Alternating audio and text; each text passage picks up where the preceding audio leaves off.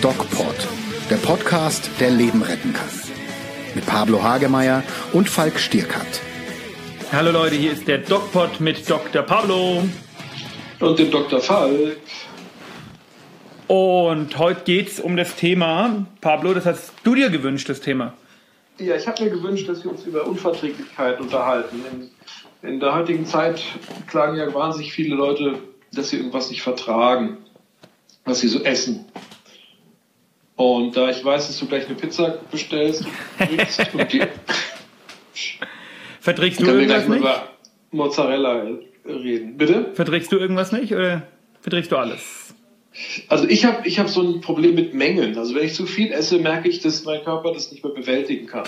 Ja gut, Ähm. das ist ja jetzt aber keine klassische Unverträglichkeit. Ähm, Das ist eine Unverträglichkeit von, von Essen an sich. okay, ja, ja- das Problem habe ich auch. ja, genau. Nee, wir wollen es ja ein bisschen spezieller heute halten. Vielleicht fangen wir mit so den, den, den großen Themen an. Vielleicht sowas wie Milch oder äh, ja, Fructose.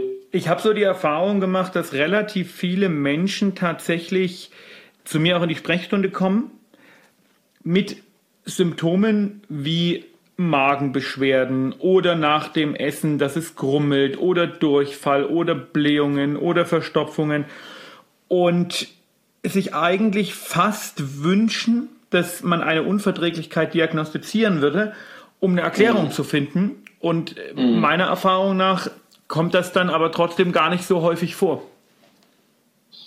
Ja.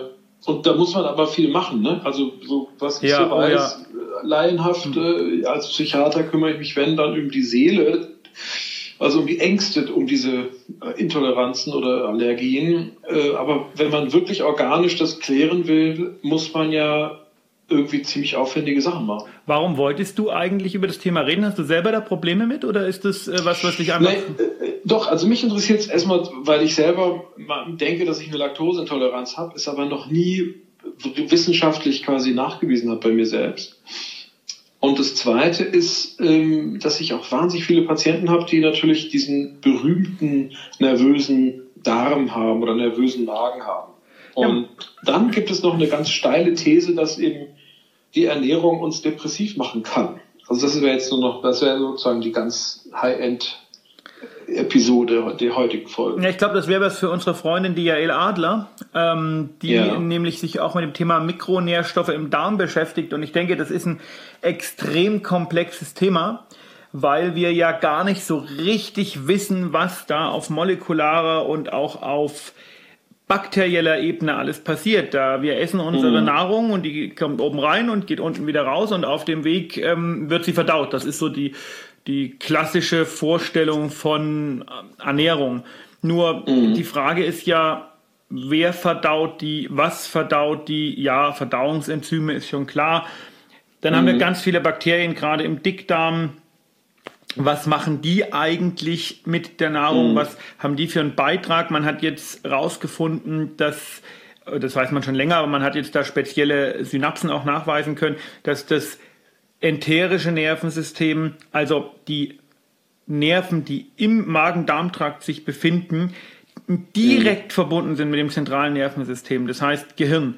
Wie im Grunde wie ein Rückenmark. Ja? Im Bauch haben wir nochmal ein Rückenmark. Und das, was unser Verständnis von Magen-Darm, Ernährung und so weiter und so fort ist eigentlich rudimentär. Wir verstehen relativ wenig und unsere Behandlungsmethoden sind die modernsten, die wir haben, aber meiner Meinung nach auch noch so eine Art Stochern im Dunkeln. Weil Ja. es auch viel mit Psyche Im zu tun hat. Du im wirst Trüben. es, ja, oder so. Weil es auch viel mit Psyche zu tun hat. Du wirst es ähm, aus eigener Erfahrung auch wissen, dass Menschen, die Probleme mit dem Magen-Darm-Trakt haben, nicht immer, aber oft auch äh, psychologisch manchmal Probleme haben. Das ist super interessant. Genau, das ist ja, was ich äh, in meinem Gebiet äh, sehe und da bin ich echt überrascht. Es gibt zum Beispiel Patienten, die erzählen mir, wenn sie depressiv sind, haben sie einen äh, eher wässrigen Durchfall, ähnlichen Stuhlgang und wenn sie manisch sind, ist der Stuhlgang fest und wohl geformt. Ich würde es sogar tatsächlich nicht als Blödsinn deklarieren, sondern ich glaube, dass das eine, einer gewissen Wahrheit nicht entbehrt, weil wir einfach viel mhm. zu wenig über diese Zusammenhänge wissen. Ja. Ich habe das eingangs schon mal. Ja. Ja, was wissen wir denn jetzt, sag mal, für, für mich, wenn ich jetzt morgens mein, mein Glas äh, Cappuccino trinken will, unbedingt meine Tasse, äh, wenn ich da vorher diese äh, Enzyme nehme, die Zusatzenzyme, die man nehmen kann, damit die Milchzucker, äh, das Milchzucker abgebaut wird. Macht das Sinn oder nicht? Laktase meinst du, also genau. es geht ja um die Laktose und dann nimmst du die Laktase mit.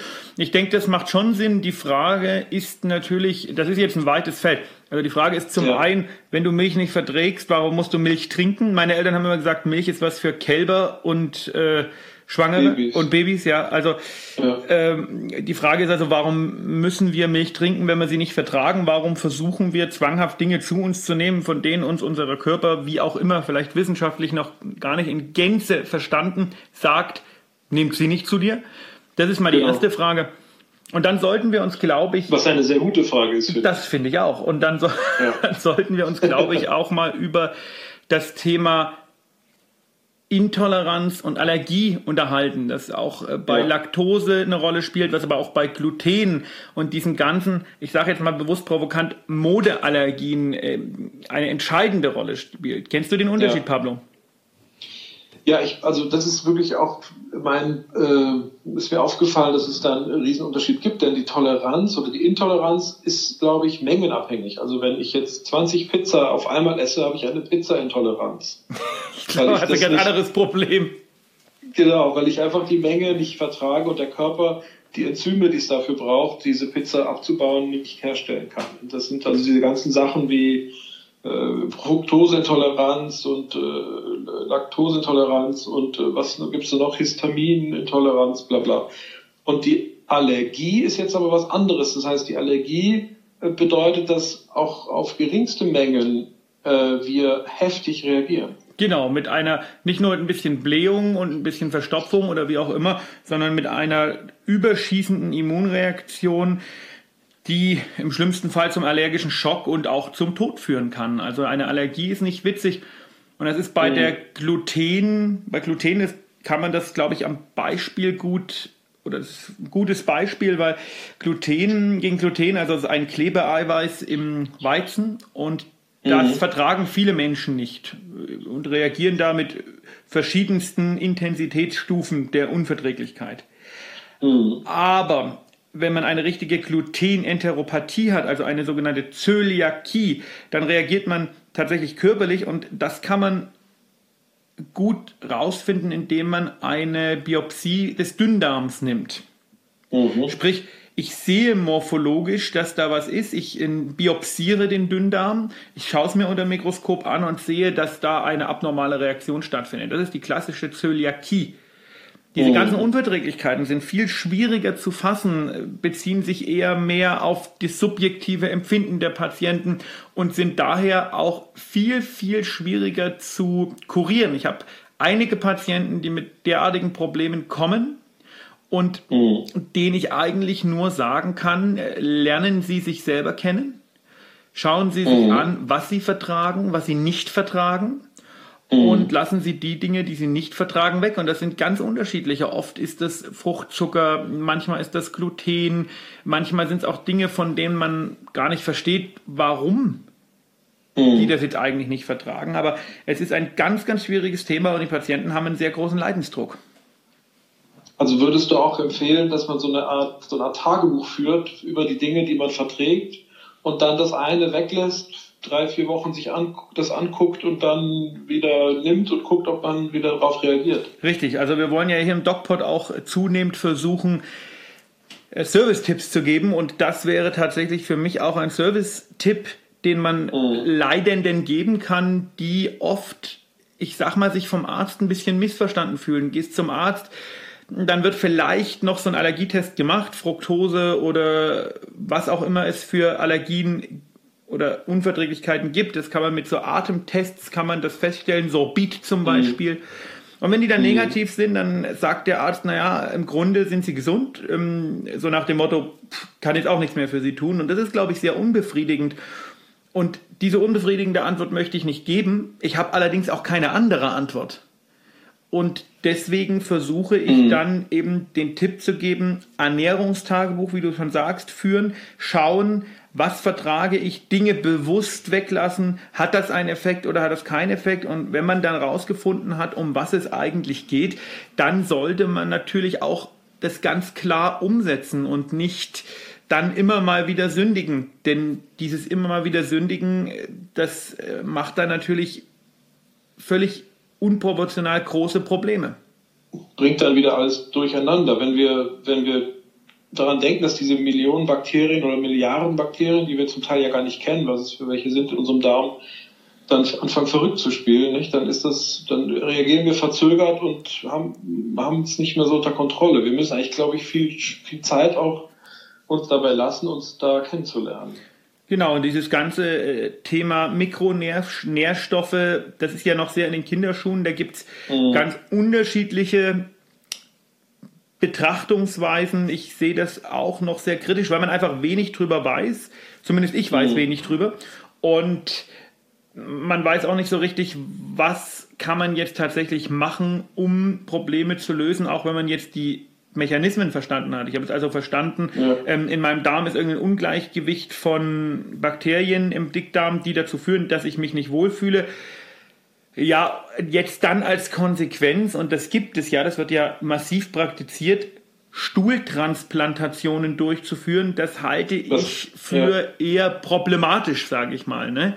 Also es ist sehr experimentell. Ja, das, das, das finde ich eigentlich, das finde ich eigentlich so in meiner, aus meiner Sicht finde ich das hochinteressant. Ja, verstehe ich. Ähm, weil ich solche Ideen immer cool finde. Nicht nur, weil ich sie versuche ins Fernsehen dann zu bringen. Oh.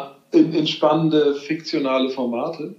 Aber ähm, die, äh, diese Idee der Stuhltransplantation finde ich hochinteressant, wenn man das, ich, es gibt Studien, also ich kenne eine gute Studie, ich weiß nicht, welche du kennst, wo es unter Geschwistern, also unter Verwandten äh, durchgeführt wurde. Äh, und ein Geschwisterpaar war wohl so schwer krank, auch allgemein körperlich irgendwie sehr schlecht beisammen. Und nach dieser Stuhltransplantation ging es der dann wieder sehr gut. Also ja, als ob das jetzt eine, eine Studie ist, das ja nun nicht. Das ist ein Einzelbeispiel. Ich muss dir ganz ehrlich sagen, Pablo, ich bin da sehr, sehr kritisch.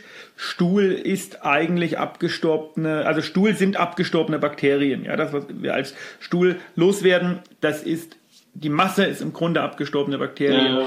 Ob man da jetzt sagt, okay, das ist für jemanden anders gesund, indem man das transplantiert, sprich dem anderen als Einlauf in den Darm schiebt. Also für mich ist das alles noch sehr.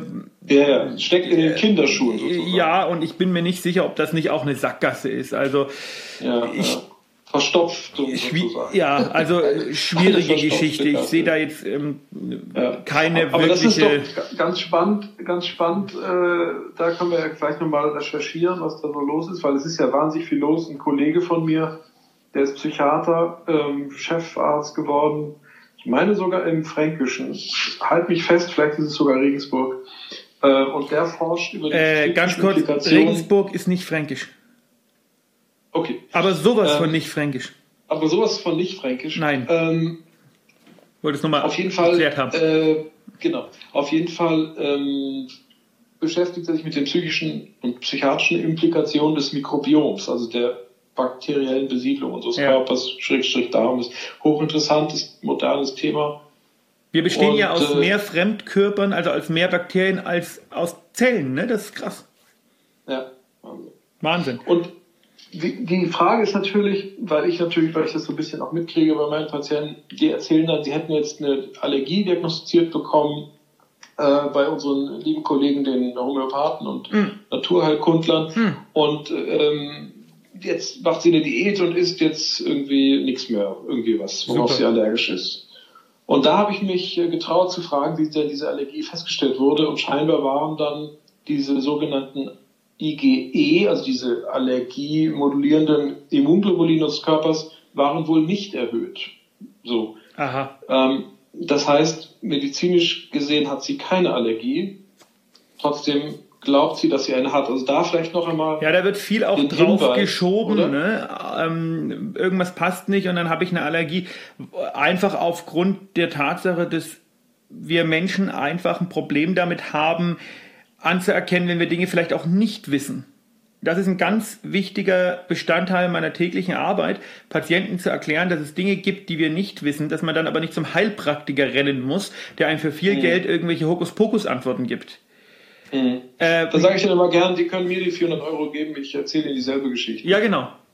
Ein ganz wichtiger Teil, äh, den ich sehr, sehr selbstkritisch auch sehe, jetzt in Bezug auf die gesamte Ärzteschaft, ist mhm. das völlig unnötige Verschreiben von Antibiotika. Das muss man einfach deutlich so sagen. Wir haben mhm. mit Sicherheit viele, viele, viele Magen-Darm-Probleme, weil unbedacht, ohne Indikation, also ohne Grund, Antibiotika immer noch verschrieben werden, als ob es Zuckerkügelchen wären. Das mhm. wird langsam besser, weil auch die kassenärztlichen Vereinigungen sich bemühen, dagegen zu steuern. Aber ich habe es letztens erst wieder gehabt, eine Patientin, die kam vom HNO-Arzt, die hatte einen viralen Infekt und ist vom HNO-Arzt mit einem mit Ciprofloxacin, das ist ein Reserveantibiotikum der aller, allerletzten mhm. Linie, bei einem banalen viralen Infekt behandelt worden. Also das, was da passiert, ist ein Problem das müssen wir selbstkritisch sehen. Und das macht ganz, ganz viel in der Darmflora kaputt. Ich glaube, uns ist gar nicht klar, was wir eigentlich kaputt machen und was wir auch verursachen durch blödsinnigen Antibiotika-Einsatz. Wenn ein Antibiotikum gebraucht wird, dann ist es lebensrettend.